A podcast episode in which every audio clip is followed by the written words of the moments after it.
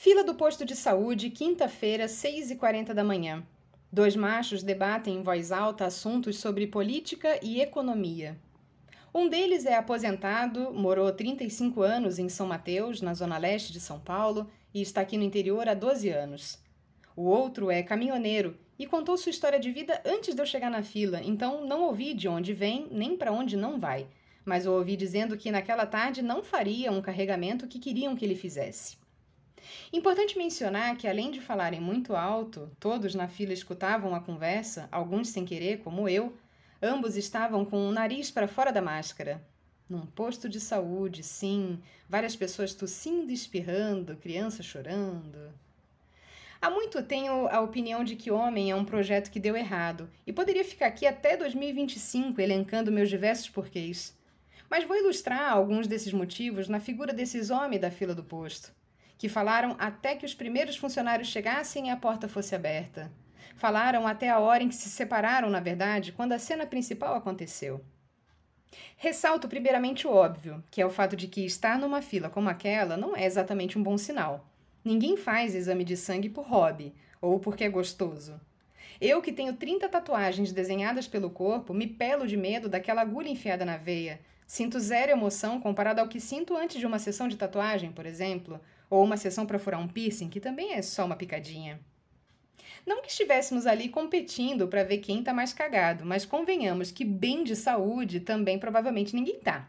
Me incluo nessa, e incluo também os propagadores de fake news daquela fila, principalmente eles, os especialistas em economia, que entoavam bobagens como a gasolina está cara por causa do ICMS, a culpa é dos governadores, não do presidente, ou o IPVA é igual ao dinheiro do pedágio. Mais do que a fome ou o mal-estar que me acometia desde a hora em que tinha acordado, aquela conversa me irritou de um tanto que é claro que comecei a reclamar dentro da minha máscara, mas parei porque isso poderia ser erroneamente interpretado como interesse em participar daquele diálogo ridículo que seguiu fila dentro. E eu não tinha essa vontade. Eu só queria que eles calassem a porra da boca. Foram vários assuntos diversas bobagens, mil abobrinhas proferidas num tom irritante de macho escroto, detentor do conhecimento e da sabedoria do mundo. Você deve conhecer um macho assim, tenho certeza, que acha que sabe o que quer que seja só porque é macho. Pois bem, eis que aparece uma mulher, de repente, quando chegou a vez do caminhoneiro ser atendido no guichê. E aí, estranhamente, o grilo falante se calou. Ele não respondeu nem mesmo a hora em que tinha sido coletada a urina ou as fezes frescas da manhã. Mas a filha inteira ouviu que ele é alcoólatra, que curte uma cervejinha todo dia, sim. A esposa gritou, porque o atendente lá dentro, atrás do vidro, não escutou.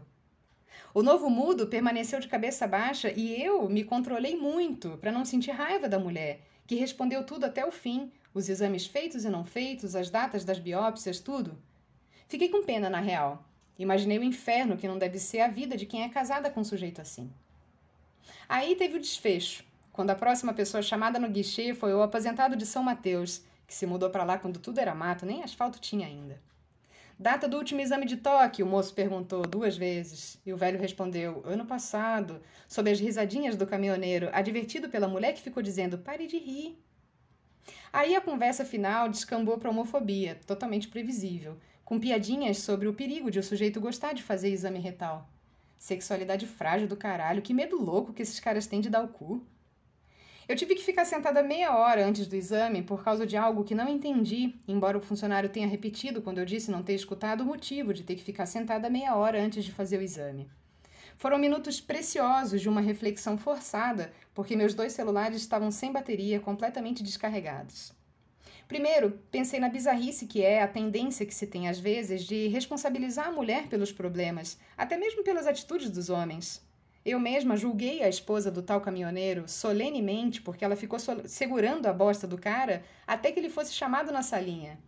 Me corrigi, isso é importante destacar. Mas aí logo depois me lembrei de um meme que vi essa semana que reforçou essa esquisitice imposta pela lógica machista.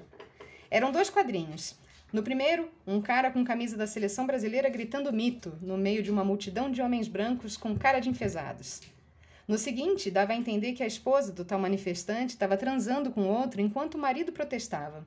Era uma charge esquerdista, e isso sempre me deixa um pouco triste porque fico com a impressão de que até do lado de cá a gente sofre repressão. No cartoon, o marido é que é o errado, mas a mulher é que era taxada de vagabunda. E me entristece porque muitas desempenham um papel torto, de maneira passiva, caladas, sendo babás de maridos imbecis, imprestáveis até para responderem às próprias perguntas numa fila de posto de saúde. Eu queria ver uma revolução, um despertar feminino, feminista. Mas certas situações bobas do cotidiano parece que sempre reforçam um abismo que existe entre a realidade que vivemos e essa guinada utópica que nos levaria para um mundo mais justo e certamente mais equilibrado. E isso só não me aborrece mais do que saber do tanto de exame que ainda vem pela frente, das várias análises antropológicas que seria obrigada a fazer em minhas consultas e andanças pelo SUS. Como diria a poeta, oremos.